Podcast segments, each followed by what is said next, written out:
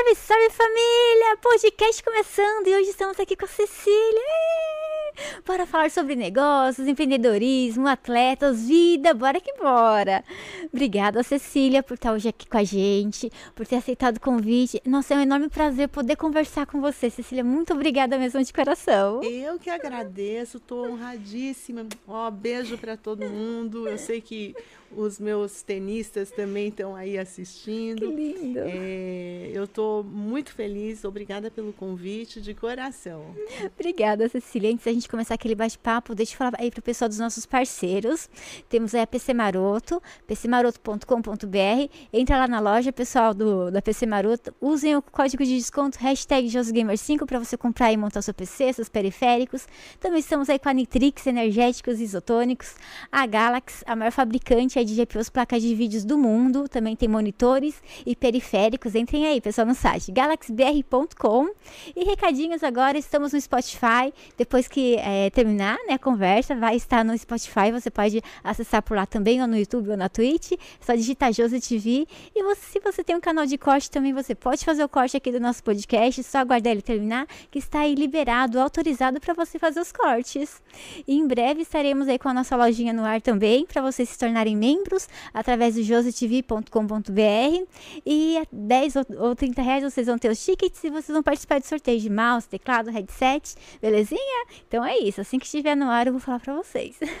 Bora! E Cecília, conta pra gente, Cecília, como começou essa jornada, os atletas, ai, eu ouvi um trechinho seu é, no, no Super Cinema de como você começou, a carta de você levando, como você começou nesse mundo dos atletas, Cecília? Olha, Josi, é, é uma história muito importante de eu ter recebido uma orientação dos meus pais, que sempre foram fãs de esportes.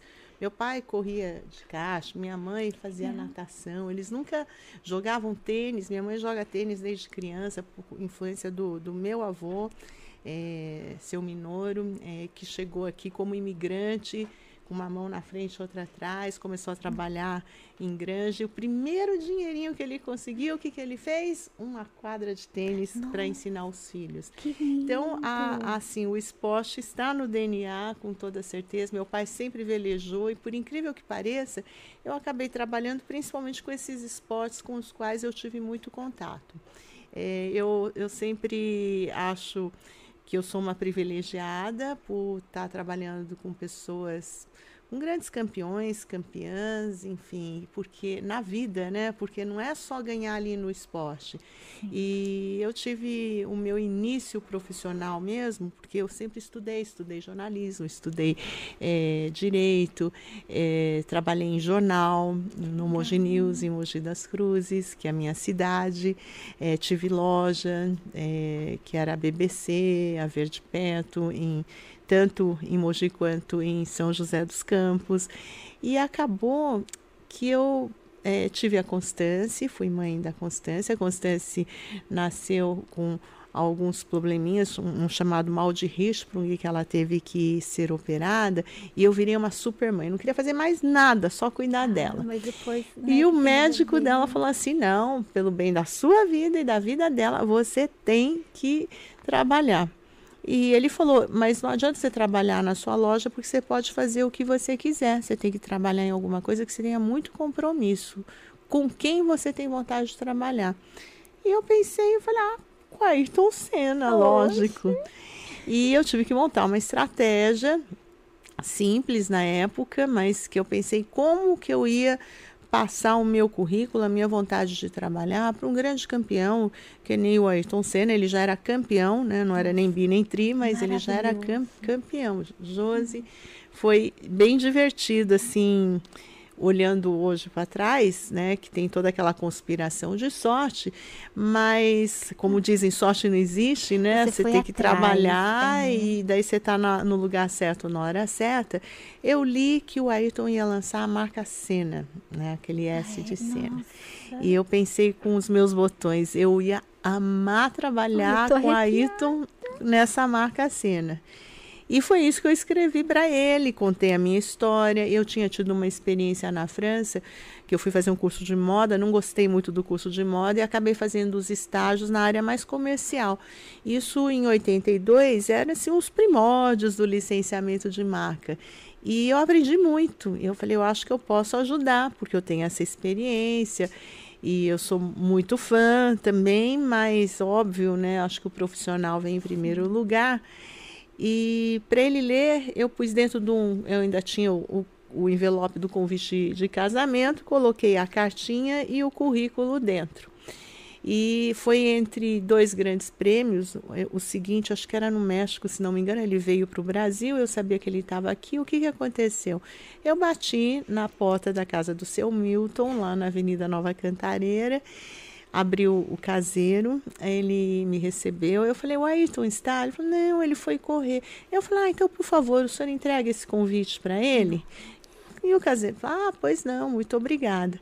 A Constância era bebê, eu estava com a minha irmã que tinha o Yannick, meu sobrinho também bebê. Eu falei, ah, Tininha, era um sábado, vamos almoçar ali no Alto da Serra, que tem uns restaurantes lindos. Eu não sei se alguém já viu aqui, mas que dá para ver São Paulo Imagina, tal. Eu fui passear lá. Eu virei, então, para subir a serra. Se eu virasse para descer a serra, eu ia cruzar com o Ayrton chegando. Quando ele chegou, o caseiro dele ainda estava com o convite. E ele falou: Olha, uma amiga sua japonesa deixou esse convite para você. E ele, na hora, ele pensou assim. Ele me contou depois. Mas eu não tenho nenhuma amiga japonesa, que coisa. E ele abriu, e ele brincava comigo que a minha sorte foi que ele ia no banheiro e ele estava sem leitura de bordo. E daí ele abriu e leu. E a sorte maior foi que ele tomou um banho e a reunião seguinte ao banho dele era com os sócios dele no projeto da marca Sena, que era o Petrônio Corrêa, o Marcos Gouveia de Souza. E, e ele tirou o meu bilhete e entregou o meu currículo. O Marcos e o Petroninho olharam, acharam que era uma dica, né? Era, que era indicação. alguma indicação dele. É, me chamaram.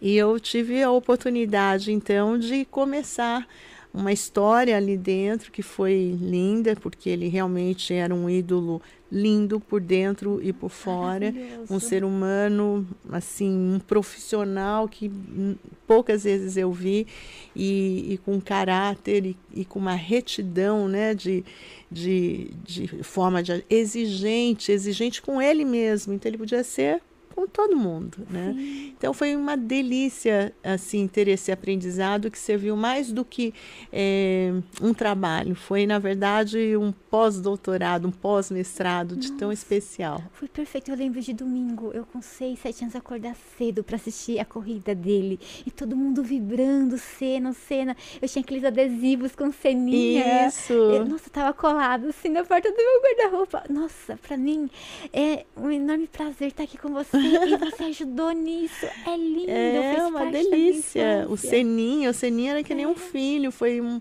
uma aventura maravilhosa. Quero mandar um oi para o Rogério Martins, para o Ridaut, que são os dois autores que eu tive a oportunidade de conhecer, ver o trabalho e defender esse trabalho junto ao Ayrton, é, que se tornou esse Seninha uh, querido. Enfim, eu acho que eu realmente sou uma pessoa de muita sorte. Ai, você correu atrás todos os dias, porque se não fosse você tomar a iniciativa, ir lá, levar a carta, a coragem, escrever, não é ia verdade. cair Tem, tem que ter trabalho é. duro. Daí você levou lá pro, a, a carta tal, aí entregou para os dois na reunião, eles entraram em contato com você sim, depois. Sim, eu é, você foi protagonista? É. É verdade. Eu, eu exatamente. Foi muito importante para mim esse protagonismo ali, porque eu vinha numa família classe média de Mogi das Cruzes, confortável, né? E aquilo ali foi uma, uma questão que era por mim, eu não tinha quem indica, não, não tinha quem, quem me ajudasse naquilo lá, porque era muito inédito, né? E foi aí o começo. Nossa, que, que maravilha. Daí você começou a trabalhar com ele depois de um tempo, com a marca. Você ajudou nos traçados do Seninha? É, no, no Seninha, não, no traçado não, eu fiz a parte comercial. comercial. O desenho é do, do Rogério Ridaut uhum. e a marca Sena é, é, de uma designer que trabalhava na época na agência MPM, que era do Petroninho, chamava, é, chama-se Renata Curcio, que é aquele S da pista que ganhou, foi muito lindo. premiado. E eu sempre tive mais nessa parte do desenvolvimento comercial. É, o Fábio Machado, o primo do Ayrton, era o, o, o diretor-geral da empresa, o pai, o presidente, o Leonardo Seno, o diretor também, que eu tive também o privilégio de trabalhar com ele. Foi uma, uma grande experiência. Eu imagino Como? que para trabalhar com ele era aquela questão do tipo, sempre vou dar meu melhor, né? É. Porque ele tinha uma, filo uma filosofia assim, né? Que é, se você vai fazer, Faça bem feito. Faça bem Exatamente. Feito. E, e, como eu falei, ele era extremamente exigente com ele mesmo. Então, é, óbvio, se ele era exigente com ele, ele podia ser exigente com o outro. E foi um crescimento. É, eu trabalhei com várias pessoas, todas de uma muito competentes, foi, foi de uma riqueza. As meninas que trabalhavam lá, eu tenho um carinho enorme até hoje. Tenho, sinto falta, né? Porque a, a Janete trabalhava com o seu Milton desde, desde o comecinho, acho que antes do Ayrton ser campeão, antes dele, quando ele já, já corria, trabalha até hoje, até hoje lá, a Helena, enfim, tinha, tinha uma equipe, a Silvia é, que, que depois trabalhou comigo fora de lá também, a Érica, que na época meninas atendiam o telefone, imagina, e se tornaram também executivas, enfim, foi um crescimento enorme para todo mundo que, que teve essa oportunidade, né, de, de, de ser exigido e cumprir Sim. ali com o que tinha que fazer, fazer bem feito. É, fazer parte, né? Isso. É maravilhoso. E, o, e como que é trabalhar com o Senna?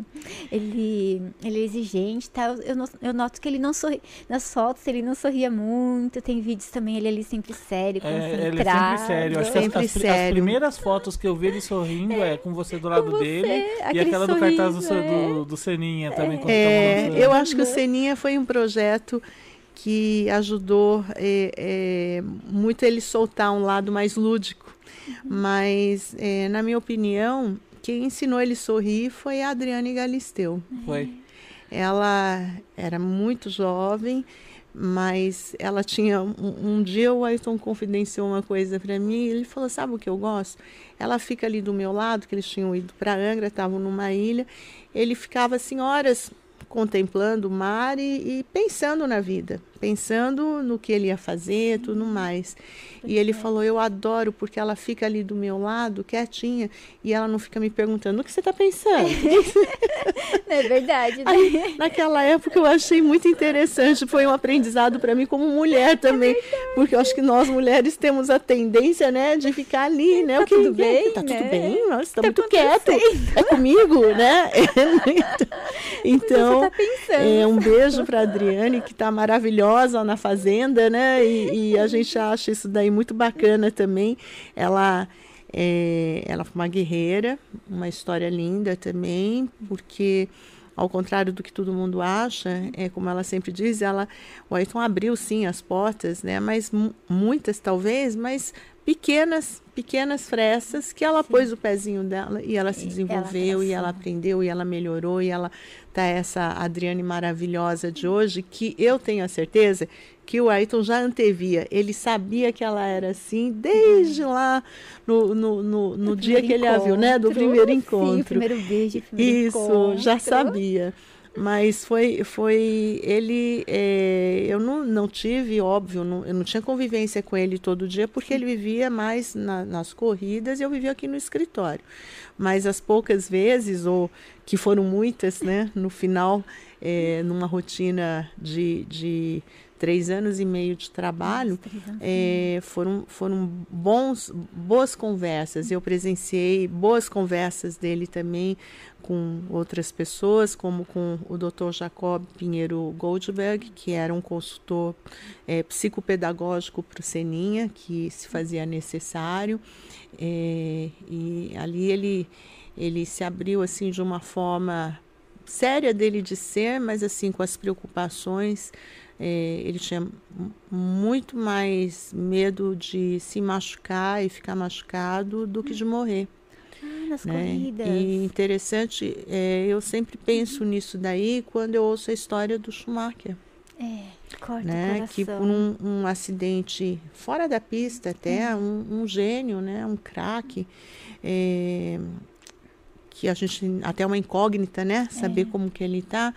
Mas eu, eu, eu vejo que no fim o Ayrton é, foi-se muito, muito precocemente, né? Um coração maravilhoso, uma pessoa, um ser humano de uma grandeza é, e uma simplicidade ímpar, mas ele é, teve aquela vida brilhante naquele momento. Foi né? as E- pessoas, ajudou então, muitas pessoas. é, ele foi importante, acho que para o Brasil, acho ele o maior ídolo que o Brasil já teve. O Pelé, que me desculpe, Pelé É, não, também. o Pelé é um- um maravilhoso, Pe- mas o não, o Pelé Senna, também um é. querido, lógico, Ah, mas, mas é, e eu- o mérito do Pelé é que está vivo, né? É. Sensacional. Então, Mas eu acho que assim, tipo, o Senna fazia, acho que a nação acordar domingo e pra ouvir Senna campeão era, sabe, Domingo tipo, de manhã, todo que mundo tava junto, brasileiro, uma coisa. cama.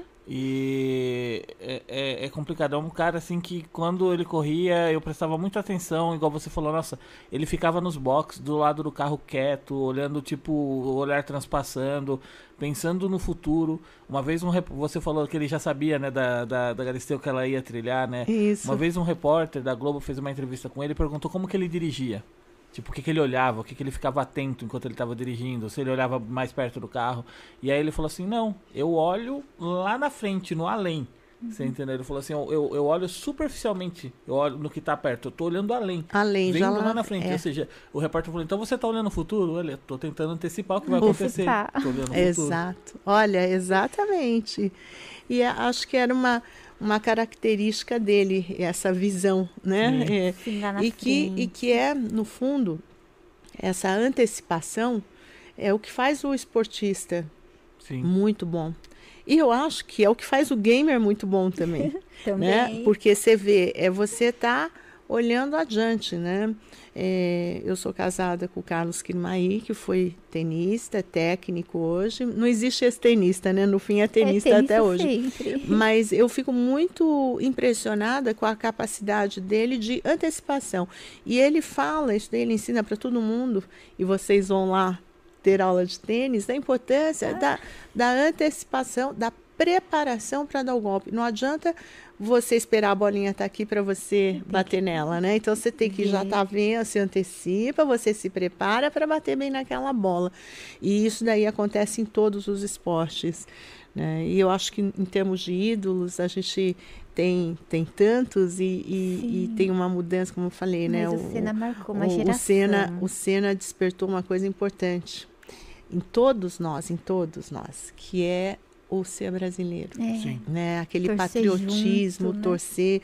Enquanto uma Copa do Mundo é uma vez a cada quatro anos, na Olimpíada você vê bandeiras também. O Ayrton fazia todo domingo, né? Todo Todo domingo sim, domingo não, né? Ele estava lá na, com, a, com, a, com a gente torcendo para ele escutar a musiquinha e vê-lo com a, com a bandeira e ouvir o hino nacional.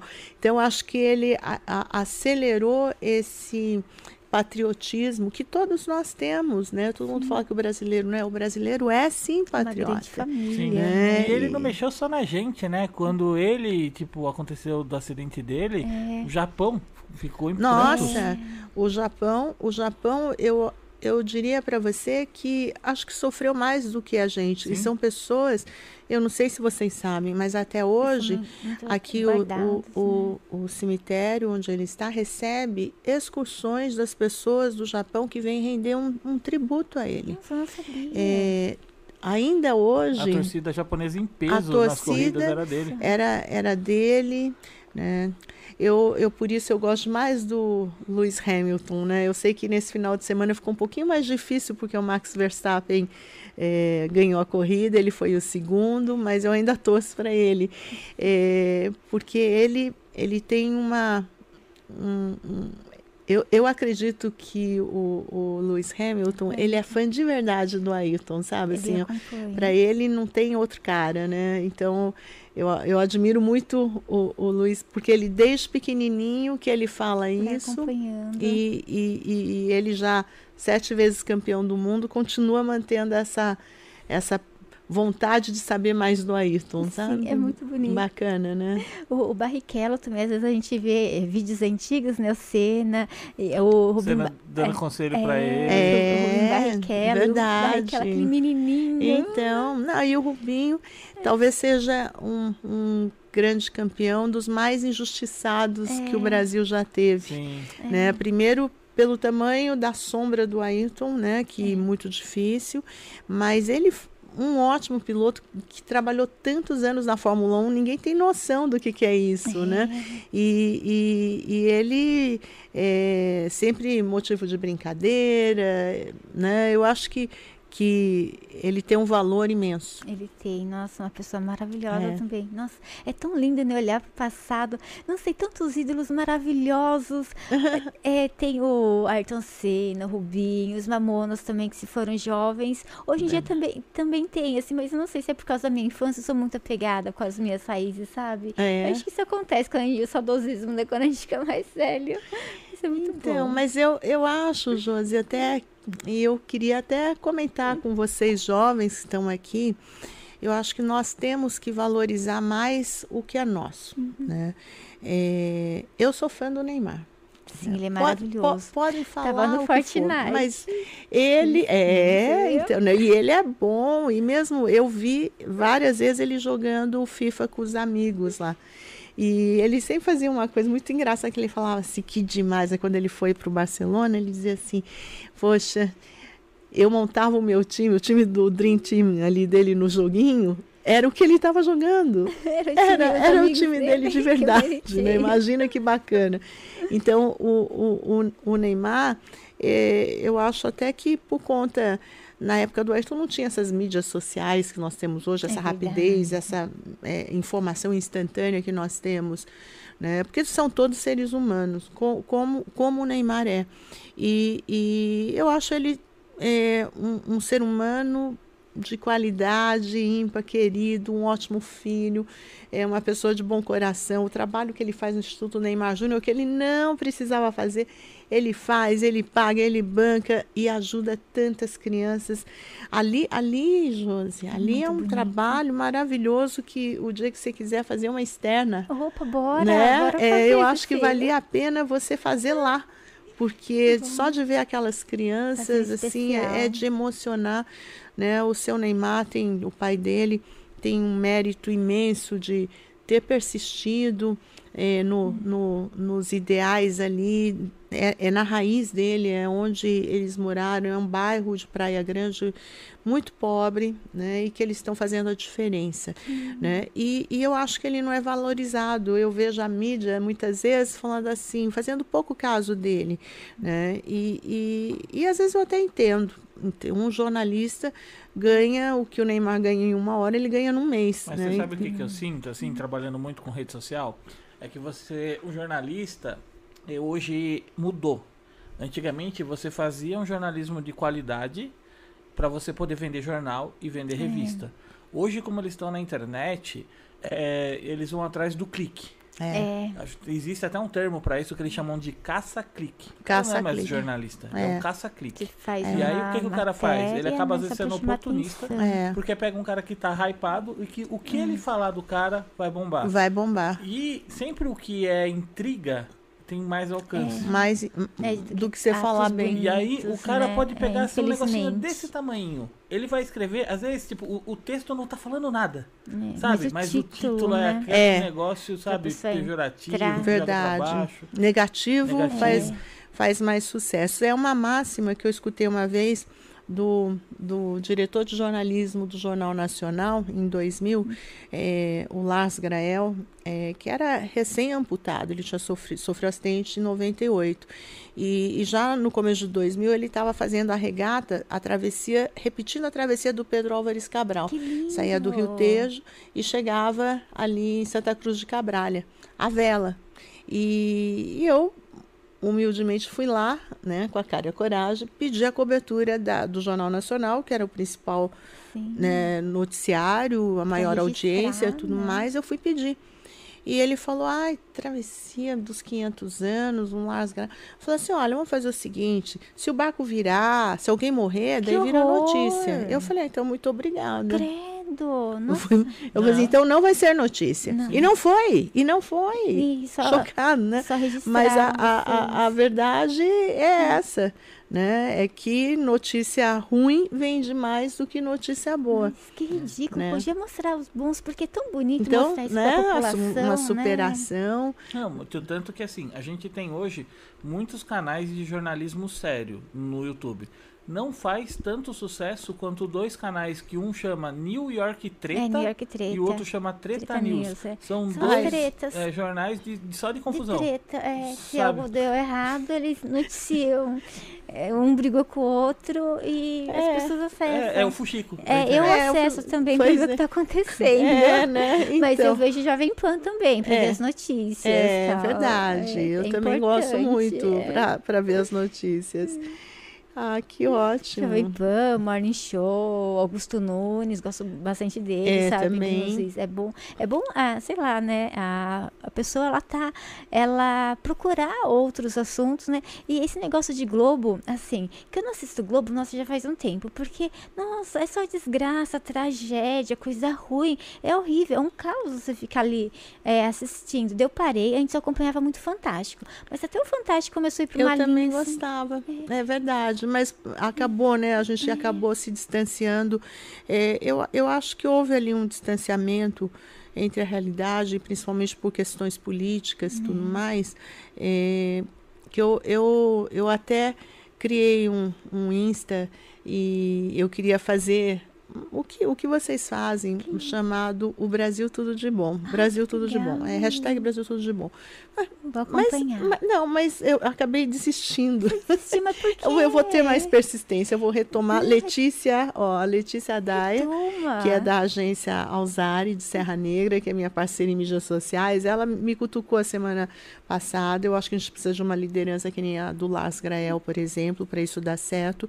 Mas eh, eu meio que testemunhei que quando você fala tudo de bom, né, assim, não, não é bem o que as pessoas Ah, querem, né? Energia E, boa. e eu achei tão, tão bacana. A gente fez uma pesquisa eh, grande ali sobre boas notícias do Brasil e, e até foi uma, uma surpresa sensacional, porque você acha cada notícia de descoberta, desenvolvimento científico, pesquisa, eh, pessoas de bom coração aqui do Brasil, que você fala, caramba, a gente tem, todo mundo tem que saber disso, Sim. né? E a ideia era mostrar isso. Lugares, né? Porque a gente vai para lugares, ah, vai para os Estados Unidos, ah, legal, mas aqui no Brasil tem, lugares cada lugar. Né? Eu não conheço, mas tipo, lençóis maranhenses, que lindo, né? Eu quero ir, né? A, a- a- as, as praias fluviais, né? Eu acho que tem, tem tanto lugar para ser explorado. Sim, nosso Brasil é maravilhoso, Então. né? Por que gastar né, dólares e sair do, do país? É. Fica aqui, explora aqui. E- Explora. E, as notícias boas são tão legais porque É.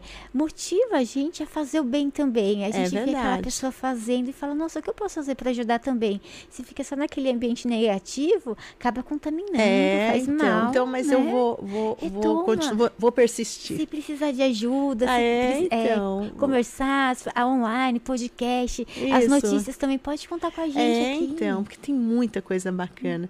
Uma coisa legal que eu recebi, acho que vocês devem ter visto aí nas mídias sociais, que uma empresa do Nordeste desenvolveu um gesso de beterraba. Nossa, não vi. E, e ele é moldado e ele é vazado, então ele é perfeito para o clima aqui no Brasil, porque ele não esquenta muito.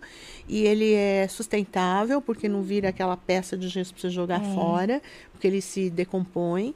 Porque, é, se não me engano, é de, de beterraba. E, e fica colorido, assim, verdão, vermelho. bonito. Então, criança usando fica muito mais leve, não é aquele peso. Pesado. né? E foi desenvolvido aqui no Brasil por uma empresa do Nordeste.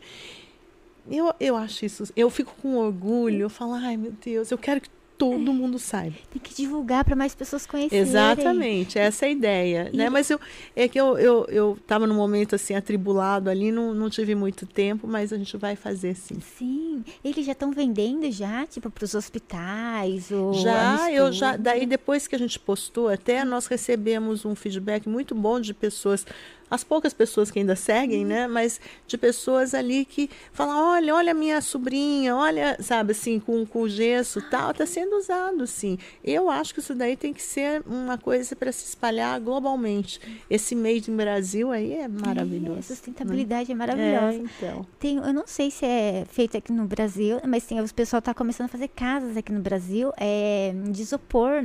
Tem toda a treliça, né? É bem resistente e é, fechada com isopor. Dentro eles colocam o cimento e é super rápido para levantar. Olha. É sustentável. Tipo, a funda você não precisa fazer a fundação. Tipo, a casa que você, sei lá, demora um ano para fazer, porque depende do clima e tal. De isopor, em dois, três meses eles levantam. Sensacional. É, é maravilhoso. E a gente está pensando, né? Mais para frente fazer. É. No frio e no, no calor. Então, tipo, pro ambiente você não precisa ficar gastando energia com ar-condicionado. Muito bom, né? É. E Soluções sensacionais. Ele é bem né? forte. Você pode fazer dois, três andares, sabe? É resistente, porque a gente pensa assim, isopor, né? Vai soprar, vai cair. Mas é bem resistente. É, e põe cimento, fica perfeito. Sim. A gente. É, e, e, e, vamos e venhamos. O brasileiro é muito criativo, é né? Muito. Tem ideias sensacionais, né? É tem que vir estudar, né? É, é verdade. E, é. e, e, assim, um senso de improvisação, que a gente chama de jogo de cintura, né? Porque nos países, é, principalmente né, nos mais desenvolvidos, as regras são seguidas. Então, como se fala em inglês, as, é, todo mundo faz tudo by the book, né? Seguindo é, a regra ali. Então, às vezes é muito difícil sair. Aqui nós tivemos que aprender, né? É, essa, aquela jeitinho brasileiro. Dar esse jeitinho aí uhum. que, sendo positivo, né? Dentro da lei, é. dentro das regras, é, é importante isso, né? porque muito às vezes bom. o pessoal leva para outro lado, daí é complicado. Mas usa a inteligência para o lado bom, né? é. né? Vamos fazer dar certo, assim ajudar, né? Exatamente. É, é muito bonito quando isso acontece. É verdade, né? Uma vez teve um, um, problema, era uma marca de computador, é, era uma linha de computador da Dell. Para o americano, a caixa tem que estar escrito abra aqui, porque ele vai procurar onde ele abrir. Depois que ele abre a caixa, ele vai procurar o manual, porque no manual está falando como ele vai abrir o pacote, por qual lado ele deve abrir o pacote a Dell colocou o manual dentro de um saquinho embalado que estava dentro da embalagem do computador. Ou seja, não tinha como, como abrir. abrir. E aí o pessoal reclamava que tinha medo de abrir o pacote e cair uma peça, quebrasse, entendeu? E, tipo, nossa, deu uma confusão. É verdade. É verdade. É, se... Tá então, seguem o que está no livro, as regras. Né, uma vez, eu chegando do aeroporto em Munique, uma, um trânsito. Eu falei, é, quem disse que só no Brasil que tem trânsito? Olha que na Alemanha. Mas foi uma coisa muito simples. Um, um farol queimou. E era um cruzamento do, de, dos quatro lados. Ninguém tinha um senso de improvisação para poder, sabe, alguém orientar, vai esse primeiro. É. Parou, parou os é, quatro. É, então parou os quatro, ninguém saía do lugar.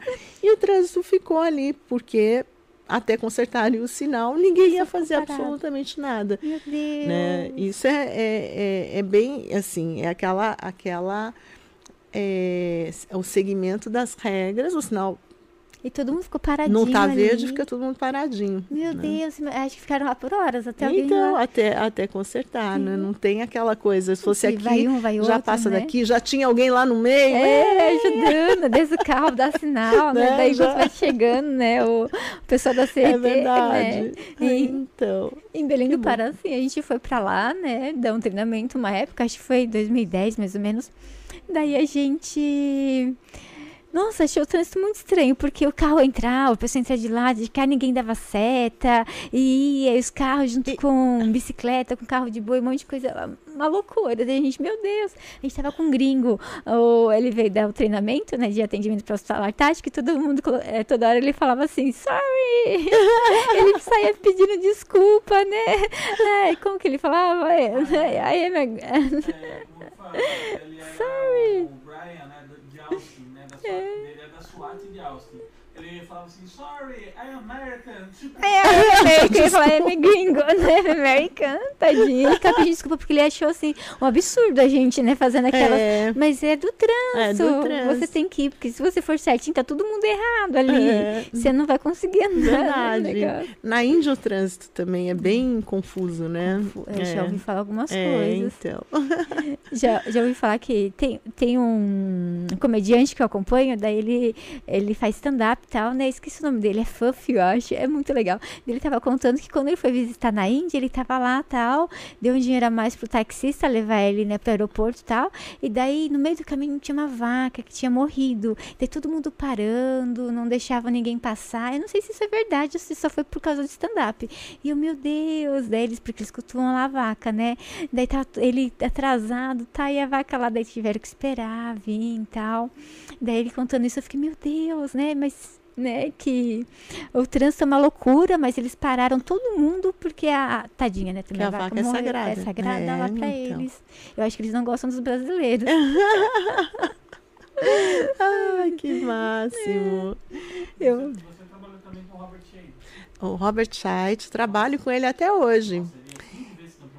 É, e ele, ele tem é, sete Olimpíadas e cinco medalhas, duas de ouro. E eu acompanhei ele até agora eh, no Japão. É- é, a gente acabou se tornando amigo, né? Que, que de tantos anos que a gente trabalha, eu trabalho com ele desde Sydney.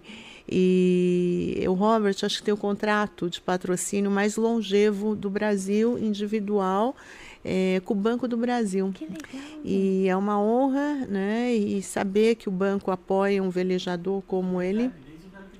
É, Ele, né, desde 2002, vai fazer, o contrato dele já está 20 assinado até 2023, portanto, é um contrato que vai fazer maioridade, 21 anos. É, já vai dar pra tirar É, e, ele, e, e ele tem. é, o Ayrton Senna tinha uma característica, né? Que era. Ele usou tanto aquele bonezinho É nacional tinha. que até o boné era falsificado, era uma propaganda que todo mundo queria usar, vendia no camelô, tudo mais, né? De tanto que, que ficou famoso. O Robert fez de uma certa forma, num esporte com muito menos televisão e muito menos visibilidade do que o automobilismo, que é a vela, todo mundo olha para ele, ele pode estar com uma viseira ou com um boné amarelo, sem estar escrito Banco do Brasil, e todo mundo jura que está escrito Banco do Brasil já de tanto de tanto que, que acostumou, né? E o Robert é um, um- um super campeão. Esse ele é resultado de muito trabalho duro, de muito treino, de muita dedicação.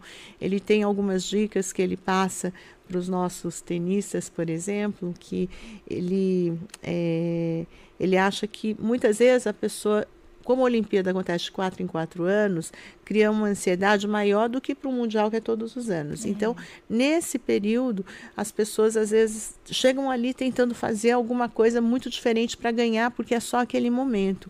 E ele é da teoria do arroz com feijão, que tem que ir lá e fazer o que você treinou, fazer Todo bem dia. o que você treinou. E faz todo sentido, né? Sim, e, não e- adianta querer fazer diferente. fazer bem feito e faz o que você treinou. Como ele treina muito, ele sempre faz bem feito. né? e, e funciona. A memória muscular, né? É, ele está hoje casado, ele, ele era 20 e tantos anos mais velho. é, é, a idade média na classe laser é mai- menos da metade da idade dele. Ele chegou em Tóquio 48 anos. 48. É, ele brinca que o, um ano da pandemia, de 2020 para 2021, só para ele que agia o contra. Para outros era adquirir mais experiência. Para ele era ficar um ano mais velho. Né? Mas ele foi muito bem, chegou na regata da medalha entre os 10 melhores, mas ele esteve na vice-liderança, o que foi muito bom. E ele, na, na regata da medalha, que ele não foi tão bem e ele acabou ficando fora da, da zona de medalha. E aqui no Rio ele foi o quarto. Ganhou a regata da medalha e foi o quarto colocado. O primeiro sem medalha.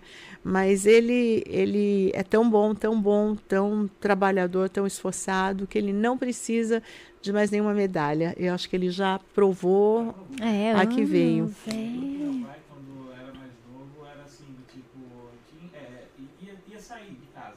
Ah não, já tô na Robert Shea. É. É, é. Vai ter medalha. E ele, e ele é assim muito determinado, muito simples também, um ótimo coração. Pai de dois eh, garotos lindos, ele casou com a Guintari, que é uma lituana, que também tem medalha, Ai, legal. medalha de prata na classe laser pela Lituânia. E os dois filhos, o filho mais velho, o Eric, já está velejando muito bem. Que lindo. Bem promete. E o Luca, eh, que é o mais novo, também está gostando muito de tênis. Então a gente está torcendo para sair um tenista dali. atletas. Porque o Robert podia ser- ter sido um ótimo tenista também. Ele, jogava bem ele tênis. jogava bem tênis. E por que ele escolheu velejar? Você sabe? É, ele teve ali que escolher mesmo, é, mas ele achou é, que ele tinha mais facilidade. O, na verdade, o Kimaí tem uma tese que quem escolhe não é o jovem, mas o esporte que escolhe o, né, o, o jovem. E no caso dele, às vezes é um, uma, um título, né, um torneio, como eu falei, o, o Mário foi campeão na categoria 15 acima da idade dele, ficou motivado.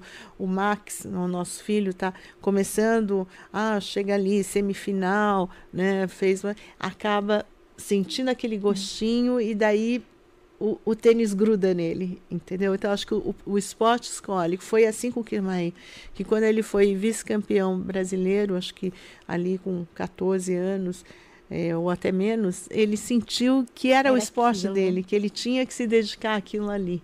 Né? E eu acho que o do Robert foi que a vela trouxe resultado mais rápido. Mas ele com certeza seria um ótimo tenista também. Ah, Não, com- o- atletismo tá no sangue, não importa às vezes É. o que ele fosse fazer, ele ia fazer e muito fazer bem muito feito. bem, verdade. Contou que vocês estão preparando os novos tenistas, né, também. Sim. Logo a gente vai estar bem representado. Esperamos, esperamos que sim. É, a gente acredita muito nessa trajetória que o tênis é um esporte que exige é, muitas horas, né? Então, e óbvio, quando são muito novos, tem que ser um- uma mistura de ser exigido, porém ser preservado para não ter lesões sérias, não se machucar. Que essa é uma questão importantíssima, né? Então, é a prevenção de lesão com a exigência do desenvolvimento físico ali num equilíbrio, graças a Deus, a gente consegue fazer de forma bem sucedida. Né? Faz parte do esporte de alto rendimento ter dor, ter lesão. Né? Mas quanto mais tarde a gente conseguir, conseguir evitar cirurgias, Melhor. tudo mais, melhor. E para isso daí a gente acredita muito no tênis universitário americano, Que legal. que é uma forma de eh, se preparar para o profissionalismo, já fazendo uma faculdade, ganhando um Lá diploma. fora. É, nos Estados Legal. Unidos e sendo tratado muito bem tratado, porque eh, quando você defende o time da sua faculdade, você vira um, um ídolo ali dentro, É né? maravilhoso. Então a gente está bem, bem animado com esse projeto. A gente tem 100% de aprovação dos nossos alunos. Agora, em agosto, eh, duas tenistas nossas foram para lá, que é a, a Larissa e a Giovana, com boas faculdades e boas bolsas de estudos também, já estão jogando. Então a gente tem teve um- uma leva o Luca Oliveira e o Pedro Vé que eram para ter ido no ano da pandemia, acabaram É, indo só no esse ano passado. aqui, mas é um projeto que, que garante com que eles tenham bastante, eh, como falar, ba- bastante tempo para se desenvolver antes de entrar naquela briga do tênis profissional que é extremamente desgastante, É. emocional e fisicamente, né? Que tem que estar muito bem preparado. Tá preparado, chega E- lá fora. E a gente citou esses dois exemplos, né? Da Naomi Osaka, do Dominic Thiem, es- essa história do burnout que aflige hoje O é, jovem. o, o jovem, né? Acho que, que você tem que dar o espaço para ele desenvolver o crescimento, mas um espaço para ele ser feliz também. Sim, porque às vezes só fica focando né, É. no trabalho. É uma diversão, mas a partir É. do momento, é, todos os dias, para ele, jovem ainda, começa a ser um trabalho, um compromisso. E às vezes ele não pode sair, chega um pouco mais tarde e tal. E tem que saber dividir é. os dois, né? E o, e, o tênis é individual, né? É só então, a, a, vantagem do tênis universitário é que você está numa equipe, você defende um time e um apoia o outro, né? E a, essa história de time, eu, eu acredito que seja mais adequada mesmo para um, um jovem em formação, né? Porque é um daí grupo. ele tem aquela curtição da companhia dos amigos. Isso é muito importante. Divertimento, né? É. Isso é gostoso. E o pessoal, ele faz, é, para eles irem lá para fora, para treinar, para a universidade, eles fazem parte do seu instituto, de toda a preparação. Exato, chama-se Kirmai Prep School, uhum. é, é, comandado pelo meu marido, uhum. pelo Carlos Alberto Kirmai, que foi um dos pioneiros em estudar em faculdade e se tornar profissional. De uma certa forma, funcionou para ele lá há, há, mais de há 50 anos atrás, então funciona até hoje. E ele é um defensor dessa, de, dessa metodologia. Hoje é muito mais comum. Ele já foi até porque todo mundo achava que dava para pular do juvenil para o tênis profissional com certa facilidade. Uhum. Não é bem assim, é complicado. Então, o tênis universitário é um caminho. Então, esses jovens, eles moram, treinam e estudam em Serra Negra, moram lá. É, participam de torneios e fazem o ensino médio. E, é. e, eles vão muito bem. Tem até o vídeo do Mário, daqui a pouco o Diego vai colocar. Quando estiver pronto, você fala de um vídeo é. Mário. Ele gravou a vin... é, estou aqui no Josi TV. Ai, é, que, que, gracinha, né? Nossa, é, o Mário é um querido, Obrigada, ele está lá desde esse ano. Ai, que delícia, tá vendo, Mário? Ele e, e, o, e o Mário é, é uma coisa que eu vejo em comum com o jovem que, que eu admiro. Quem joga videogame acaba sempre procurando boas orientações, seja em vídeos, ele entra ali no, no, no, no YouTube e assiste para melhorar. Isso aí é importante para tudo Sim. na vida, para qualquer profissão, que é o aprender sempre. Né? Então, acho que se alguém quer algum atalho é, para o sucesso, é realmente é seguir boas orientações. Né? Já que vai na escola, ouça os, os professores, né? Aprende Sim, ali, não é a questão de estudar né? muito. Hoje eu vejo a maior parte dos jovens muito impaciente. É. Mas eu acho que, que você a, assimilar, aproveitar as boas orientações podem ajudar a cortar caminho também. E, e o caso do Mário foi que ele estava vindo numa fase é, difícil, achando que estava sem resultado, e o Kirmaí detectou e deu um treinamento específico para todos eles, ah, que ajudou que eles se energizarem. E o Sim. resultado dele foi sensacional, porque ele ganhou um campeonato paulista com 15 anos que ele tem, ele ganhou na categoria 18, enfrentou ali, ele foi em Campinas é, e foi campeão. E a gente ficou muito, muito orgulhoso. E ele fez esse depoimento para para você, né, Ai, Josi, quando, quando eu pedi, porque é, foi, foi muito bacana ali. Uma. Esse é o Mário. Oh, é muito legal que você falou a questão da energização, né? Vocês conversaram, passaram energia, Exato. né? E ele conseguiu se recuperar. É né? verdade. E ser competitivo, né? é. né? Melhorou, ele, ele deu um salto, né? Agora vai ter que trabalhar mais para conseguir dar mais um salto, né? E aí, pessoal da GSTV, tudo bem? É, meu nome é Mário Macedo de Maneto, tenho 15 anos, sou de Boa Vista, Roraima. É, estou morando aqui no Centro de Treinamento Quirimaí desde o começo do ano. Daí tem, tem a outra parte. Nossa, ele é de Roraima, veio é, pra cá, pra Serra Negra. E, e ele tem o, os Nós pais dele. somos muito desafiados a todo instante na quadra de tênis. E além de, da vitória, é, também surgem os problemas dentro da quadra, tanto no placar, tanto com problemas físicos e mentais. E isso, isso nós temos que estar preparados para todos, todos os tipos de, de problemas. E estava vindo de, de derrotas, como teve um torneio sul-americano, acabei é, perdendo na primeira rodada, me frustrei, mas depois consegui pegar forte os treinos e isso me alegrou, é, me fez voltar quem também eu era antes, é, com um sorriso no rosto, treinava, e também o meu treinador Carlos Alberto Kirmaer é, no, me passou um treino que foi muito, muito importante para a minha pra vida, que eu posso dizer agora. É, semana passada joguei um torneio de, da federação para poder voltar aos ritmos e, e com, esse, com esse treinamento acabei, acabei conseguindo um bom sucesso. Acabei sendo campeão e voltei. É, estou, estou me dizendo, acho que posso dizer que estou voltando. É, daqui para frente espero ter resultados melhores é, em torneios nacionais e até mundiais. E eu acho que. Cortou? Cortou. Acho Aí, que o resto era outro, acho. Acho que foi por conta do, do WhatsApp. WhatsApp. Ah, pode ser Ah, WhatsApp. então. Nossa, mas que lindo depoimento. É uma gracinha, né? Ele, Você falou que ele veio de... Ele falou ali, mas você estava falando dos pais dele de... é, o, o pai dele é médico, muito bom, e, e foi secretário da saúde lá em Roraima, e a mãe dele é uma pesquisadora agora do Covid na Unicamp, é, que de, de primeira, nó- nós aprendemos demais com eles, né? Isso que é bacana. É, como eu falei, a gente não importa a experiência que você tenha, eu acho que todos os dias você está aprendendo, né? Sim, e com e conversar com eles é sempre, ainda mais nessa época de Covid, é, é, e os estudos que ela está fazendo e, e a experiência dele lá em Roraima é impressionante. Estou muito feliz. Como vários outros pais, né? A gente tem os pais dos meninos ali, todos, acabou que formou quase uma comunidade ali de troca de informações, de crescimento pessoal muito bom.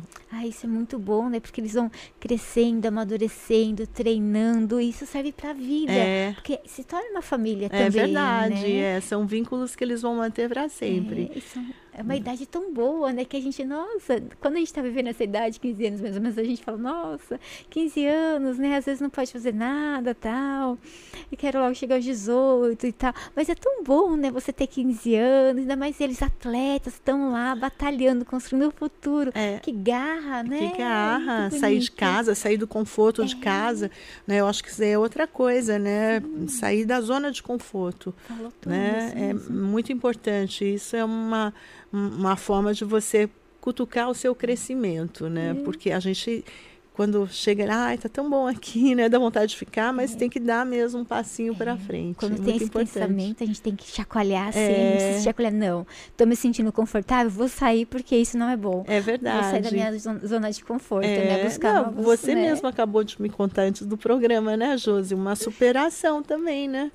Começo de mais tímida, olha só que Sim, maravilha. É verdade, estava contando pra Cecília. No Parabéns. início, né, tipo, a gente começou, né, faz um mês e meio, mais ou menos, né, mas assim, a primeira semana foram dois convidados que eu digo, né, meu esposo entrou em contato, tinha medo, de- por mais que são pessoas, algumas são pessoas que eu conheço, mas eu tinha medo de conversar e falar e convidar. Na segunda semana, acho que já foram quatro. A partir da terceira semana, eu já consegui fechar, assim, agenda para cinco dias do Uhul. podcast, é, de segunda a sexta. Daí eu criei a coragem, fui lá, entrei em contato com várias pessoas que eu não conhecia. A Cecília é uma delas. Mandei mensagem, fui super bem recebida. Porque assim, a gente, quando tá iniciando uma nova jornada, a gente tem medo do outro lado. Será que a pessoa vai ser legal? Será que ela vai, sei lá, me falar alguma coisa ruim, vai me deixar chateada pra baixo? Não, gente, todo mundo foi super bacana, super legal. E Josi, vamos, ou agora não dá, vamos depois, mas todo mundo bem bacana. Isso é muito gostoso, porque eu tinha tanto medo. E depois disso, eu vi que eu, assim, eu sou capaz, sabe? Me deu um gás, tipo, eu consigo conversar com as pessoas, não importa, com qualquer pessoa, eu consigo chegar nela, sabe? Basta eu querer. Eu dar o meu passo ali que eu vou conseguir. Às vezes vai demorar um pouquinho, mas eu consigo. Com certeza, É com bem legal certeza. É. Isso. O seu bilhete de casamento. É Foi verdade. protagonismo. Então, tão bacana, né? Né? O bilhete, é verdade, né? Foi lá. Se você não pensasse às vezes na É. história, né? E, e, e, e você para, né, pra pensar, né? Se não fosse um convite de casamento, tipo, sua vida teria sido totalmente diferente às vezes, né? Pois é, é, provavelmente eu não estaria trabalhando com esportes.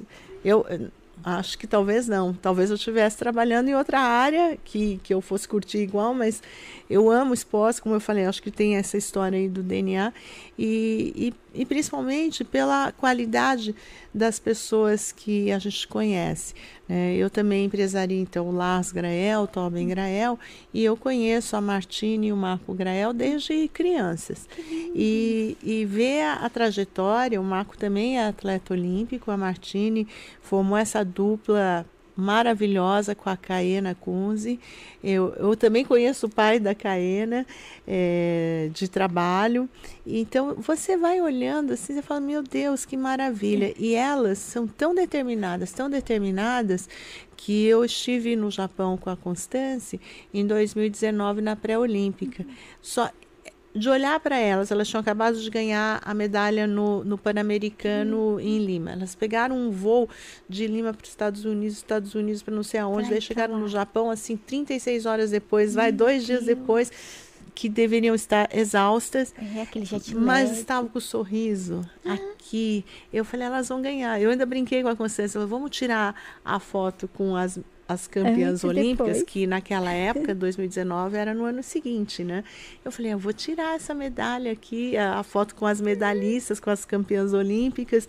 E dito e feito, dois anos depois, é, elas com muita audácia, é, eu não sei se vocês viram, mas a regata da Martini e da Caena, a regata da medalha, que é a que vale mais pontos, elas foram muito audaciosas.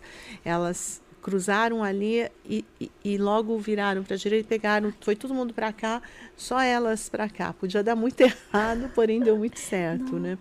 E na chegada no Rio, é, os experts em vela, o próprio tio delas, o Lars, que estava narrando para a Rede Globo, o Marcelo, é, que foi é, parceiro das medalhas do Tobin, do pai dela, ficaram emocionados porque ela foi de um arrojo ali na linha de chegada para não deixar a neozelandesa passar na frente. Uhum. Que ela passou assim, raspando ali no barco, na linha, a, a linha a de chegada, chegada é uma linha imaginária entre um barco aqui e uma boia. Elas passaram tão raspando naquele barco que se, se elas batessem, elas seriam perderiam, né? E, e elas não, elas conseguiram se manter né, na frieza, no, no, foi, foi uma coisa, é, é, digamos, muito corajosa, mostraram a que veio, são bicampeãs olímpicas, eu espero que sejam tricampeãs em Paris Ai, 2024, que eu acho que está aí já, né, e elas vão persistir, e se elas forem, já pensou, nós vamos ter as primeiras tricampeãs olímpicas, ah né? É, não é fácil, tem uma longa jornada, né? A gente é fala assim, parece até fácil, mas, mas elas têm chances. Sim, a, não, a tudo chance. que elas fizeram, é, tudo friamente calculado. Então, e, e, lindas, jovens. Eu tenho trabalhadoras também. Gata, tenho o maior orgulho de trabalhar com elas. Já é, é, é, eu acho que é uma promessa e tanto. Ah, eu vi uma foto tão linda nessas Olimpíadas que passou. Acho que era velejadores assim, e o peixinho, sabe? O peixinho pulando. É, pulando. Assim, ai, ai, meu Deus do céu, que coisa linda. As nadadoras, né? Nadando. Era nadadora. Ah, é verdade. É, a Marcela. Nadadora, é né? A Marcela foi medalhista. Que linda. Aquela prova dela foi espetacular, foi né? É, dá um, além de ser uma prova mesmo, a Marcela, uma guerreira também. Né? E depois ainda, eu, eu adoro, eu adoro a Bahia, adoro os baianos. Nossa, adoro. Aliás, um beijo para Carol Souza, Ai, que é, é eu achei a Marcela uma força, uma determinação. E eu falei assim, gente, e depois ainda acham que o, o, o baiano é preguiçoso? Como? É, não, de jeito nenhum. Todos né? Aliás, o que tem de baiano se destacando, olha, né? Eu acho que essa, essas ideias pré-concebidas têm que cair terra abaixo mesmo. Tem mesmo, gente. Né? E, e, como que foi lá no Japão, com, com é distanciamento social, com é medo da pandemia? Então, foi uma Olimpíada totalmente diferente. Né? Nós estivemos lá na pré-olímpica, que era foi quando eles já testaram tudo para a Olimpíada, que seria em 2020. Então, estava tudo pronto, estava tudo tinindo, estava tudo maravilhoso. Eles são muito preparados. E, e, e daí veio a pandemia. E não teve 2020. E correu o risco até de não ter 2021. O Japão assumiu. Mas o que, que eles fizeram? Eles encolheram as, as delegações.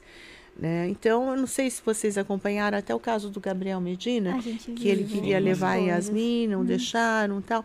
É assim, de uma certa forma, eu acho que tem um motivo de não, não, é, não abrir as sessões. Né? É, O, o fato é que que foram poucas, muito menos gente do que iria, o que eu acho que foi bom, e acho que foi bom também que foi quem precisava ir de fato, é, técnico, fisioterapeuta, as pessoas que puderam dar um reforço para vir mais medalhas, em, no caso de todos os países. E, e eles ficaram isolados. Foi a primeira Olimpíada que não teve um turismo, uhum. né? não era uma coisa que dava para ah, eu já competi, Andar, eu vou agora é. visitar, vou para Kyoto, vou para vou, né? não, não, ficaram presos, confinados uhum. praticamente nos, nos, hotéis onde estavam é, na Vila Olímpica, ou, ou, alguns, no caso da vela, que eles ficam fora uhum. da Vila Olímpica, que a competição não era em Tóquio, né? Era em Enoshima, que fica um pouco ao sul. Então, é, eles ficaram confinados. Então foi muito diferente. Não teve nenhuma nenhuma oportunidade de ah, turismo conheci. ou de interação, porque também não teve torcida. Sim. Né? E isso, isso o atleta bem sente atípica, né? também, bem né? atípica. Porque a Olimpíada é torcida, vibrando. confraternização. Pois é. Eu, eu vou falar uma coisa aqui que eu achei que no fim a gente acabou. É, eu acho que a cerimônia tanto de abertura quanto de encerramento da Olimpíada Rio 2016, foi a coisa mais linda do mundo. Eu tenho um orgulho de ser brasileira e eu achava assim, o Japão vai passar, porque o Japão, a imagina... A gente pensou também né? que ia ser ah, muito melhor arrasar, tal. Só que, é, até por um motivo injusto, como uma é. pandemia, eu acho que o Rio 2016 continua com, com o título da mais linda abertura e encerramento de todos os tempos da Olimpíada, tá é, vendo? Eu lembro comercial, era as propagandas, mostrava o Mario, sabe, saindo assim do, dos tubos. Daí eu pensei, nossa, será que vai ter alguma coisa a ver com jogos eletrônicos, sabe? Daí eu fiquei toda, mas não teve nada, pelo menos eu não lembro, não vi nada. Mas a gente fica tudo ansioso, é. né? Então, eu acho que os jogos eletrônicos logo, logo vão fazer parte também. Do esporte. É, do, já é esporte. Eu acho né? que já é, é um esporte. Apesar das reclamações e de, de ah, isso não é esporte? Não, eu acho que acaba sendo, talvez precisasse ser um pouquinho mais de atividade física, né? Mas eu acho que o, o, o, o, e-sport, os games, assim, são hoje, como eu falei, uma escola também para os jovens. Sim. Porque eles acabam tendo que procurar orientações para ser melhor, é. eles acabam tendo que se concentrar, eles podem se profissionalizar. Eu acho que esse mercado é, tem o mesmo caminho a seguir que o esporte, sabe? Assim, vai, vai ter os seus destaques, que vão ter os seus empresários, que vão ter os seus patrocínios, é, é. que vão ter as suas entregas.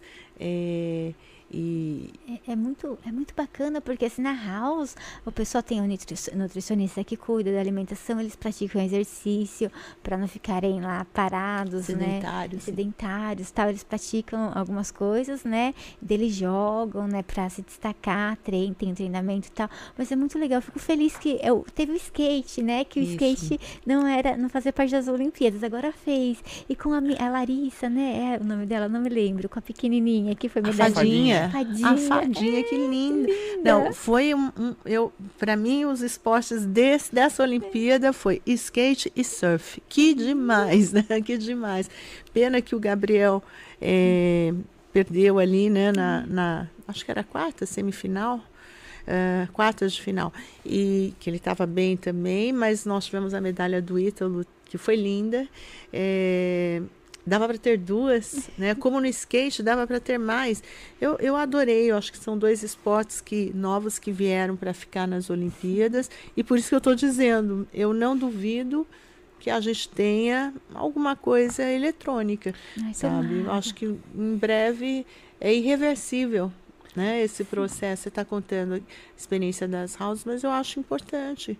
Né? E, e além do, do o lazer, porque o esporte também começou com lazer, né? Depois Sim. ele foi se tornando competitivo. Então, o, o, o, os games também vai, vai começaram como lazer. Né? Vai, vai tornar muito competitivo. Falando em lazer sim. e fugindo um pouco de Olimpíada, é, junto com a DM9 você fez um trabalho de, com a Mitsubishi, né? Você, você Ai, isso foi um, um, um sonho.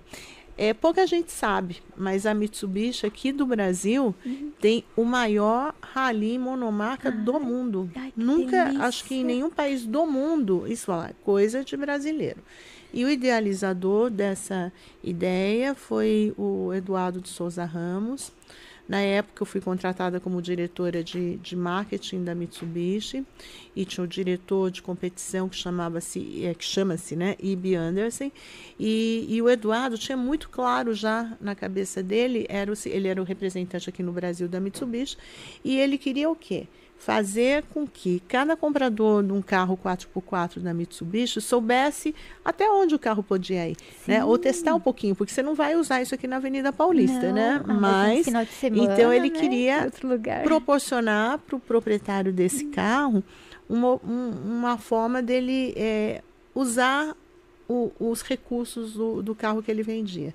E eu tive a sorte de ser a diretora de marketing na época. A gente fez os primeiros Ai, Mitsubishi Motorsports e foi Você muito foi divertido. Eu fui Ai, porque a gente tinha muito, muita preocupação de que não tivesse um monte de carro. Né? Então, a gente fez uma etapa aqui em Alphaville, que teve um monte de carro, porque é São Paulo, enfim, foi uma prova muito bacana que aconteceu. Depois a gente foi fazer em Ribeirão Preto. Daí o que, que a gente fez? Ribeirão Preto também tinha bastante carro, mas todos os diretores da Mitsubishi foram de, com seus carros 4x4 para participar, para participar também, para dar um maior quórum. Daí teve uma prova em Fortaleza, daí Fortaleza, bom. ai, será que vai ter, não vai ter? Foram Eu dirigindo. coloquei todos os o, o, as pageiros L200 do, da, da, da turma, coloquei tudo numa cegonha, 15 dias para ir, 15 dias para voltar, ficou todo mundo possesso, mas foi um sucesso. Então as primeiras foram mais assim, mas deu tão certo, tão certo. E quando eu vejo hoje o número de pessoas e o, o número de níveis, porque hoje é desde a família que vai lá pela primeira vez, quase que fazer um rally de regularidade até os profissionais, né? Esse projeto é maravilhoso, né? E, e, e, e foi aí entra essa história. Eu acho que tudo que começa com uma, um bom pensamento em fazer o bem, qual que era a ideia do Eduardo? Era fazer com que cada pessoa que comprou um carro 4x4 da Mitsubishi usufruísse melhor, como um lazer, o, o carro que ele detinha. É, sabe que se ele quiser, o carro vai fazer rali. Exato. É muito e, legal isso. E, e acaba sendo um lazer, mas é uma, uma competição bacana, porque também você tem ali a regularidade, o tempo, você tem que manter a velocidade, você tem os pontos de checagem, é muito bacana. É o piloto, então, o copiloto. É, e Ai, que delícia, É um, um, lazer e tanto, esse ah. trabalho.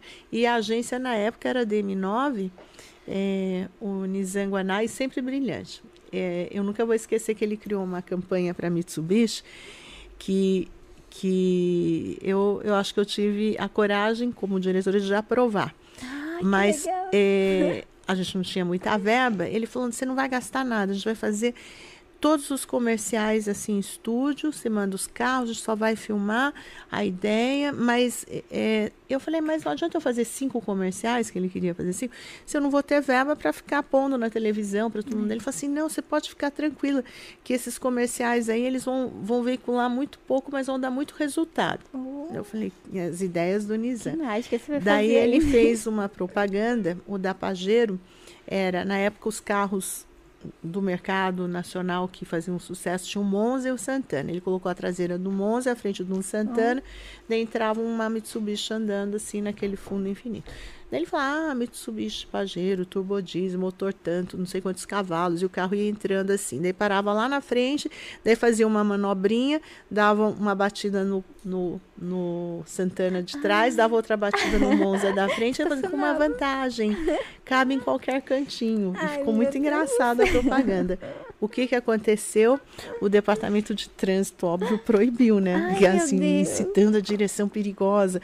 Daí não podia mais sair na televisão, depois nos cinemas, e mas saiu no jornal. Propaganda da Mitsubishi incitando direção perigosa e banida. Daí já ajudou. Daí uma outra da L200, ele colocou o perfil da chave, assim, um, um lugar bem esburacado, e vinha a L200 e andava assim, curvinhas, assim, pulando e tal.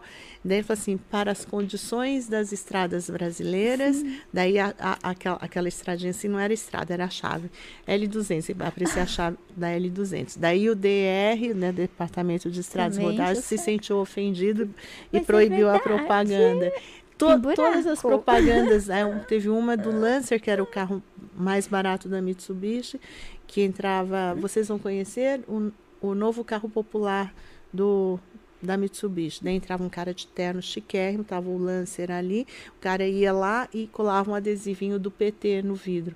Daí o PT veio processar a meu Mitsubishi também para porque estava usando a marca. Deu problema em todos e todos ficaram famosos Bom, e, é, e foram Fazer o quê, premiados, né? ganharam leões em Cannes, enfim, foi super premiado. To- Todos pela mesma agência? É, todos a DM9, Cara, a todos uni- DM9 é to- fantástica. todas as ideias do É Nizam protetor mesmo. solar o É. deles? Aham, filtro solar É, é, Use deles. filtro solar, nossa. Ai, a propaganda de use filtro solar. A única certeza que eu sei na vida, use filtro solar. Nossa, e aquela música, meu Deus, eu consigo. Não sei se vocês lembram. Até o Pedro Bial fez a versão em português. É maravilhosa. É, aquele texto é maravilhoso. Aquele texto é Sim, sim. E- perfeito. então, ele é, eu acho que, que a agência mais um baiano, Lindo. tá vendo? A criatividade. Muito. E bem que ele falou, você não vai gastar um centavo. É, né, também foi tudo Falou. proibido, eu nem podia pôr na televisão. Mas todo mundo entendeu a pegada, né? Assim, do pra que que servia. Todo mundo comentava. É, foi bacana. É gostoso quando essas coisas acontecem, né? Que viraliza de uma forma É. assim, né? E não tinha nada demais no meu ponto de vista. Então, mas se sentiram ofendidos, né? É. Isso É a hoje, a com- verdade com dói. mídias sociais, esse, esse tipo de comercial que ele tinha feito ia bombar, assim, milhões. Na época não tinha, né? Mas era, era a televisão, a gente usava cinema e usava os jornais. Mas a cassação dos, dos comerciais, dos, desses três aí, apareceu na primeira página. Então foi, tá Todo ótimo. mundo Pagou. fica, nossa. Eu acho que o pessoal ficava esperando, tipo, o intervalo da novela, alguma É, coisa assim, não, já não tinha começar mais. pra ver, deixa eu Ah. ver, procurar o comercial, porque o pessoal fica todo, né? Por que foi proibido, né? Porque deu no jornal, fica todo mundo curioso. Que E, bacana. Cecília, como foi pra você essa época de pandemia, um ano e meio, os atletas, o instituto, como foi? Nós tivemos muita sorte, né? Fomos abençoados. Eh, Como o que mais sempre fala, na verdade, acho que a gente sempre viveu meio em isolamento lá em Serra Negra. A gente está na zona rural de uma cidade de 25 mil habitantes, então já é fora eh, da curva, não é um local eh, muito movimentado. Ficamos às duas horas e meia de São Paulo. E durante a pandemia, é ao ar, ar livre, né? A, a academia, o tênis é, é um esporte É, seguro né? né? Isso é muito importante. E nós ficamos presos, né, logo em março, é, com 15 jovens, 15 adolescentes dentro de casa. E esses 15, é, eles treinavam de manhã e de tarde e passaram a ter, os professores iam presen vão, o nosso sistema de ensino é da apostila ângulo oficial, só que chama-se compactado e descentralizado, porque os professores vão até a academia dar aula para eles, pra onde eles moram, para eles não perderem tempo de ir até a cidade.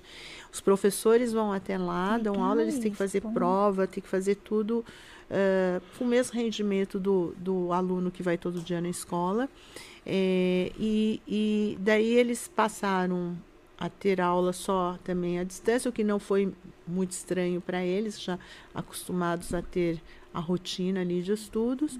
E o tênis, o Kirmaí dispensou os técnicos que moravam na cidade, que daí poderiam deslocar. tá, é, trazer o vírus, então, e ficou dando treino só para a Pros alunos garotada, eles treinando entre eles, melhoraram horrores, foi uma maravilha. lindo. E a gente tem a sorte da nossa equipe é, de ajudantes ser do, do sítio, moram ali perto, não pegam um ônibus, todos Hum. moram todos ali na redondeza.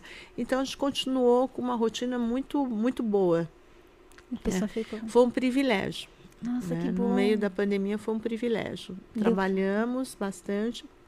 De uma certa forma, eh, sofremos os impactos, né, da, somente econômicos, né, da, da É, pandemia. Teve muito. O, óbvio, nós somos extremamente condescendentes em, to- em relação a tudo que poderia estar impactando. E o mais importante, a gente fez um pacto que a gente não mandaria ninguém embora. Ai, que lindo. E não mandamos ninguém embora Bom. que hoje nós somos responsáveis ali pela, pela economia do bairro, digamos assim. Cerca de 30 famílias trabalham para a gente. Então, 30 pessoas que trabalham, que mantêm Precisam ali 30 sustentar. famílias. É, Nossa, Então a gente lindo. conseguiu, passamos a pandemia Graças e agora, graças a Deus, é, e agora estamos trabalhando para recuperar o tempo perdido, né? É. Porque foi torneio todos cancelados, né? As Todos. clínicas que estão voltando agora, né? Foi te- teve, lógico, os meninos, eh, nós optamos por não saber como iria ficar a pandemia esse ano, nós optamos por ter menos alunos do que nós tínhamos, que 15 foi,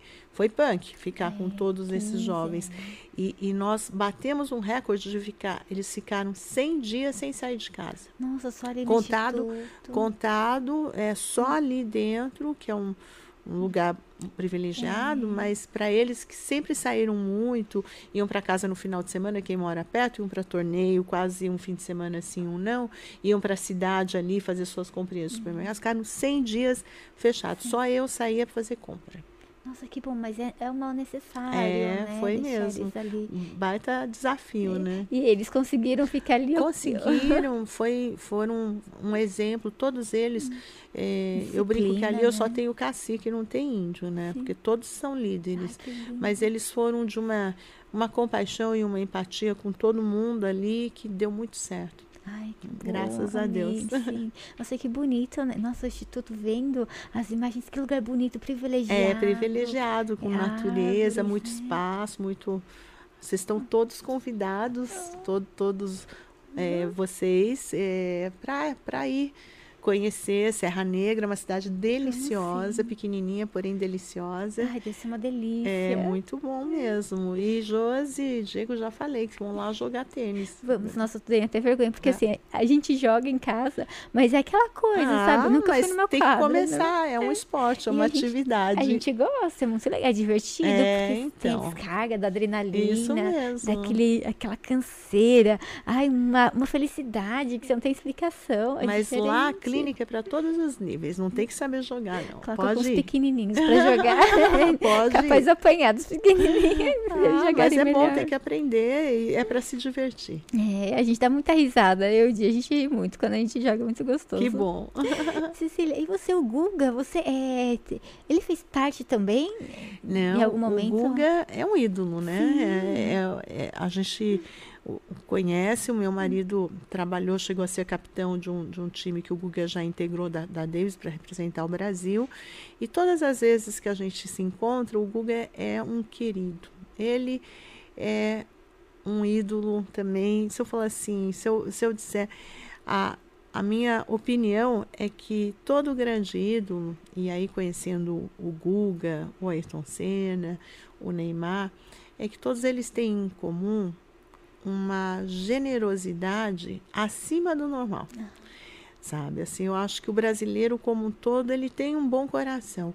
Mas esses que, que são, assim, abençoados ali com, com um dom, com uma capacidade de ser número um do mundo, acabam sendo excepcionais. Essa generosidade, essa gentileza, né, essa coisa de saber ser gentil, poxa, é uma coisa que não custa nada e que faz a vida de todo mundo tão melhor, né?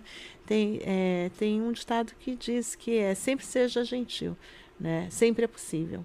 E é verdade, é possível. É verdade. Aqui se faz, né? A gente é gentil, é legal, bom pra outra pessoa. Tem um retorno, vai voltar pra gente. É tão, tão agradável. Serra Negra é uma cidade de 25 mil habitantes que não tem um semáforo, não tem um Não sinal. tem semáforo. Tem faixa de segurança e recebe mais do que o dobro disso nos finais de semana e nas férias. Mas lá é uma cidade que não precisa, porque as pessoas são gentis. Então, você passa na faixa, você põe o pé, parece que para. em Londres. Você põe o pé na faixa, as pessoas param e deixam. No, no final de semana, recomendo cuidado, mas, no entanto, na vida normal, a cidade é muito pacata e, e tem uma marca registrada da gentileza. Ah, né? Eu gosto muito disso daí. Foi por isso que vocês escolheram o Não, a família do? Kirmair está lá já há mais de 35 anos. Eles que escolheram. A mãe dele que escolheu graças a Deus, muito bem. Ai, nossa, perfeito. É, a cidade é verdade. muito gostosa. Lembra. hum, É, Jundiaí tem a Serra do Japi, sabe? O clima sempre Isso. úmido, é gostoso, sabe? Tranquilo, tem o sol. Eu acho que Serra Negra deve ser mais ou Também. assim, né? É gostoso. friozinho de noite, quente na hora do almoço, muito É. sol. Muito sol é um, um lugar privilegiado, né? Ah, Muito gostoso. Ai, isso é muito gostoso. E, e como que era a Cecília quando era criança? É, os objetivos, nos estudos? Como você era, Cecília? Ai, Você eu como- acho que eu era boa menina? aluna. Era boa Eu fui-. Eu fui, eu sou a neta mais velha dos dois lados. A minha mãe, a Amy pode falar melhor de mim, mas assim, mas eu, eu acho que tem algumas coisas que, que é, eu eu sempre fui boa aluna, mas não de estudar, mas de prestar atenção na aula. De, nu- nu- nunca fui de estudar, de rachar de estudar. E eu tive algumas, algumas eh, professoras maravilhosas. Né? Uma professora minha que marcou demais eh, já no ensino médio, mas ela foi definitiva na minha vida, inclusive para eu me formar em jornalismo, e eu adoro escrever. Eh, foi a professora Márcia Arouca. Era É, ela, é, se eu sei falar hoje e escrever, é, com certeza eu devo a ela.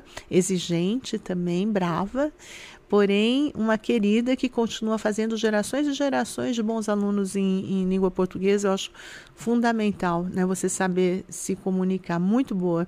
né? E teve outros professores. é, que, que chamaram a atenção e que foram marcantes na trajetória como um todo, sempre para o bem, né, para você aprender. Então, eu ainda tive esse privilégio de, de ter boas escolas, estudei sempre escola estadual até o, o que seria o ensino fundamental 2 hoje, só no, no Instituto Dr. Washington Luiz, que era uma questão de ser, tinha que ser bom aluno, na época era meritocracia, né? era um, uma escola estadual de excelente qualidade, mas você tinha que ser bom aluno. Sim, pra né? passar, mas você não É, entra. então. E eu acho que fui, fui sortuda de pegar essa época aí. Né? É muito bom. Em Jundiaí, quando eu mudei, né, da oitava série, da oitava série pro colegial, daí fui pro Gandra, uma escola estadual também, saí de uma pública do município, fui para uma estadual, né, é, que era o Gandra, e você precisava, né, tipo, tinha que, não era todo mundo que conseguia vaga, tinha, né, que você vê se você conseguiria, daí eu lembro até hoje, indo lá, pedindo a vaga e tal, e a tia Luísa falou, olha, eu acho que não vai ter, daí eu comecei a chorar, eu, ai, por favor, tia, eu vou parar de estudar, não ia parar de estudar, né, se eu não conseguia vaga, porque assim, era legal fazer lá na escola do meu É. município, é pública, mas sabe quando você, todo mundo falava que a estadual, o Gander era melhor, tinha o ensino técnico também que você podia fazer junto, dela conseguiu a vaga, né? Que Nossa, foi bom. muito bom. Eu lembro até hoje, estava em casa, recebi a ligação, porque era uma escola bem concorrida, daí você tinha que levar as notas, tá? Eu fiquei, nossa, eu fiquei muito feliz e sou grata a ela por ter conseguido a vaga É. naquela escola. E, e essa história da meritocracia, né? Eu acho que isso é muito importante para todo jovem aprender, né? Que, que tem que se dedicar, tem que ir bem, né? Não, não deixar passar. É, não adianta É, é consigo mesmo, né? né? É, não, muita moleza não dá certo, né? Não, é você é um bom atleta, tanto no tênis ou um outro, você joga bem, mas tem que tirar boas notas também, né? Porque vai refletir lá no É seu verdade. futuro. E, e até para essa questão da bolsa nos Estados Unidos, o que conta que eles chamam de GPA, que é a média escolar do oitavo, primeiro, segundo, não, oitavo não, nono ano hoje, né?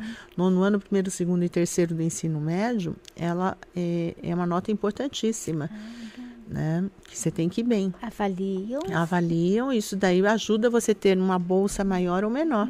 Independente se o aluno é de escola pública ou privada. Tanto faz, você precisa dessa média. Legal, né? daí tem. É, Daí Sim. você ganha um- uma bolsa maior, né? legal. Uma bolsa de estudo. Você- os seus pais deixam de pagar. eh, e se você for um ótimo aluno, se você tiver bons, eh, boas Boas notas nos exames, tem o SAT, que é um teste, que é o vestibular americano, ele tem um teste de matemática e de inglês. Se você tem uma boa nota, já melhora. Você, como brasileiro, como estrangeiro, tem que ter uma nota também de proficiência em inglês é falar. o TOEFL. Tem, quanto melhor for, forem as suas notas, melhor vai ser a sua bolsa. A gente já teve casos é, da Alina Nietzsche, que está nos Estados Unidos, no Texas, ela ganhou 100% de bolsa. Nossa, deve ser uma aluna super aplicada. Já pensou não pagar nada, morar, ela ganha a faculdade, A o tênis, a moradia e a alimentação. e Tudo. Nossa, que delícia. É. Você é, praticando esporte lá, o tênis, a chance de outras pessoas te verem é gigantesca. Muito grande. É uma janela enorme. Então, Né? Tem- nossa, que lindo! Eu não sabia que existia, sabe? É, essa possibilidade para atleta brasileiro, porque é tão difícil, né? O atleta, a gente sabe que alguns esportes têm toda aquela dificuldade, é tão bonito você, instituto, abrirem, sabe, essa oportunidade. Tem que ser bom aluno, tirar boas notas, mas isso é fácil. é verdade. Sabe? E sabe que, que existe não só para o tênis, existe para o futebol. Existe pro futebol também. feminino, futebol feminino lá nos Estados Unidos, e masculino. é, e tem, tem natação, tem golfe, tem vários esportes que dão bolsa. É, não, é, não é atletismo. Oh, né? Nossa, que legal! É, quem, quem tem uma história linda de, de estudar nos Estados Unidos é o Joaquim Cruz, que foi medalha de ouro para o Brasil que também, né, lindo. nos 800 metros. Ele tem, ele não volta mais. Ele Ele, volta. ele é idolatrado lá nos Estados Unidos por ter uma medalha de ouro Que lindo! né? Você vê, ele tem ouro e prata, né? E acho que essa é, é- essa valorização do americano para quem tem é, uma medalha, um reconhecimento é enorme. Nossa, é lindo. Se um dia ele voltar pra cá, fica o convite. Já que É, não volta. então, ele mora na Califórnia, ele pouco vem para cá. Ele veio é, na época do Rio 2016 é, como praticamente um representante do Comitê Olímpico Americano, né? Ele, É, que ele trabalha para o comitê e pouco vem. Né? E eu acho que todos são mesmo, né? como a Malra Image, também é uma guerreira, né? foi, foi tirada de uma Olimpíada por doping, que, que hoje não seria mais doping, Nossa, que é o clostebol. A história dela é linda, de superação Nossa, também. mas era, era um remédio normal que ela Não, a história dela é, é assim, a, a foi já, ela sempre foi muito esportista, ela veio dos projetos sociais, de origem muito simples, uma guerreira. Ela morou no alojamento aqui do Ibirapuera, ela se classificou para a Olimpíada de Sydney e foi para lá e na, na prova ela foi foi ela se lesionou. Na um pouquinho antes acho que aquecimento se lesionou e não pôde competir. voltou para cá quase que desenganada de que ia ter que fazer cirurgia não ia voltar a competir. O doutor Moisés Cohen operou ela voltou a competir. Quando ela voltou ela já estava de novo classificada para Atenas e vaidosa, ela fez uma dessas depilações definitivas com a doutora Lígia Cogos, que deu uma pomadinha para ela passar para não inflamar.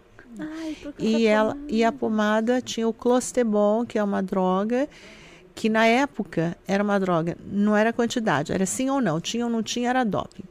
E ela foi é, suspensa da Olimpíada de 2004, que seria a grande chance dela. Não acredito.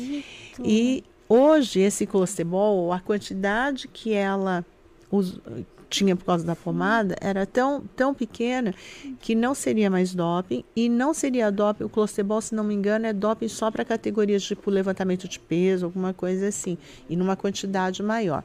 E na época, uma jornalista da Folha de São Paulo, inclusive, passou a mesma pomada e fez o teste e deu a mesma coisa para provar que não foi uma coisa proposital, só que ela ficou fora. No fim do limão, ela fez uma limonada, ela se casou, teve a filha dela, a Sofia, mas ela voltou para 2008 que em. Pequim. E chegou lá e saltou maravilhosamente ganhou a medalha. Foi a primeira brasileira de medalha de ouro individual. E eu assistindo essa daqui, essa Olimpíada de Tóquio agora, o, a distância que ela pulou, que é 7 metros, eu não lembro direito, que é uma coisa de um monte de spa, uma coisa que, olha, aqui é, é, é, é, é enorme, olha, dá quase três meses dessa daqui. Ela, é, ela, se ela saltasse agora em Tóquio, ela ia continuar sendo medalha de ouro. Recorde, né? Bateu Você vê? Ela tem um recorde sul-americano de 100, e 100 metros com barreiras de, sei lá, 20 anos atrás que ninguém nunca bateu. Nossa, Ela é muito esportista. nossa bom, bom que ela não Guerreira. desistiu e que ela Nossa, continuou batalhando. que ela continuou. Né? Que linda E hoje ela tem uma equipe, ela ajuda também, faz um trabalho muito bom pelo atletismo, né? Tá, tá guerreira. Ai, um exemplo linda, um também. exemplo, que história bonita. Eu tava, tava vendo que você tinha um tio, né? Que lá nos primórdios, quando não existia internet nem nada, ele, ele sabia de todas as baladas, que acontecia tanto aqui quanto lá fora, Sabia né? mesmo. O nome dele era Mutsu. E o Mutsu era colunista em Mogi. E foi um- é, ele era o, o- como fala, era um blogueiro. Hoje ele seria um blogueiro milionário, porque eh, o que ele fazia, o que ele agitava, ele era muito bem informado. E ele lia muito. Então ele sabia mesmo da, da balada que estava em Ibiza, ou em Paris, ou em Nova York, das expressões, das gírias que as pessoas usavam, das roupas. Ele era muito antenado e não tinha internet, hein? Nossa, internet. Era via mídia impressa. E, e eu aprendi muito com ele. Eu me formei em jornalismo, principalmente pela influência dele, que eu também queria ser jornalista. Que sempre achei o máximo. Daí ele E- Ele foi muito importante para mim, isso, na, na minha educação como um todo, porque com ele eu aprendi muita coisa, e mas o que eu mais curti foi que meu pai não deixaria eu sair sozinha na época, mas como eu ia com meu tio, ele eu peguei toda a época da discoteca, que eu adorava. Nossa, para mim era o máximo. Que lindo, ele ia pra balada, daí você ia E eu ia junto. junto, horas. Ele era irmão da sua mãe ou do seu meu pai? pai. Do seu pai, que Do meu pai. delícia. Que gostoso. Legal essas histórias, né? Ele, e como que ele fazia pra saber das baladas? Ele, ele lia Amigos. muito. Ele, ele lia um monte de jornal e ele comprava algumas revistas internacionais, sabe? Assim, é, eu acho que. Eu posso estar enganada, mas eu acho que era aquela revista Ola, que é que nem a Caras da Espanha. Ele lia alguma revista francesa, tipo Paris Match, eu não lembro qual que era. Ahn, ele sempre tinha ali na casa dele, ele era muito esclarecido, assim, Ficava e escrevia bem.